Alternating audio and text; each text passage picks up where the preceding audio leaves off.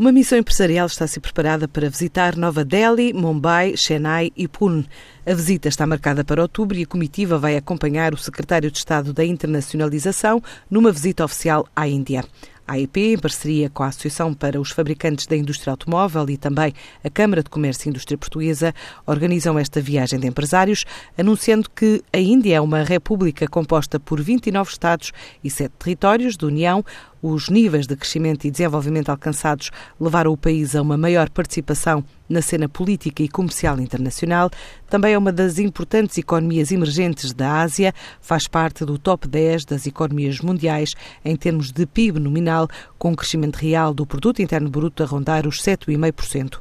A missão é justificada com a diversificação de mercado e também com oportunidades que se apresentam a setores como as peças e os componentes automóveis, a maquinaria, as ferramentas, os equipamentos mecânicos e elétricos, o agroalimentar, os serviços e produtos médico-hospitalares, farmacêuticos, energia, minerais e minérios, equipamentos de transporte, mas também calçado.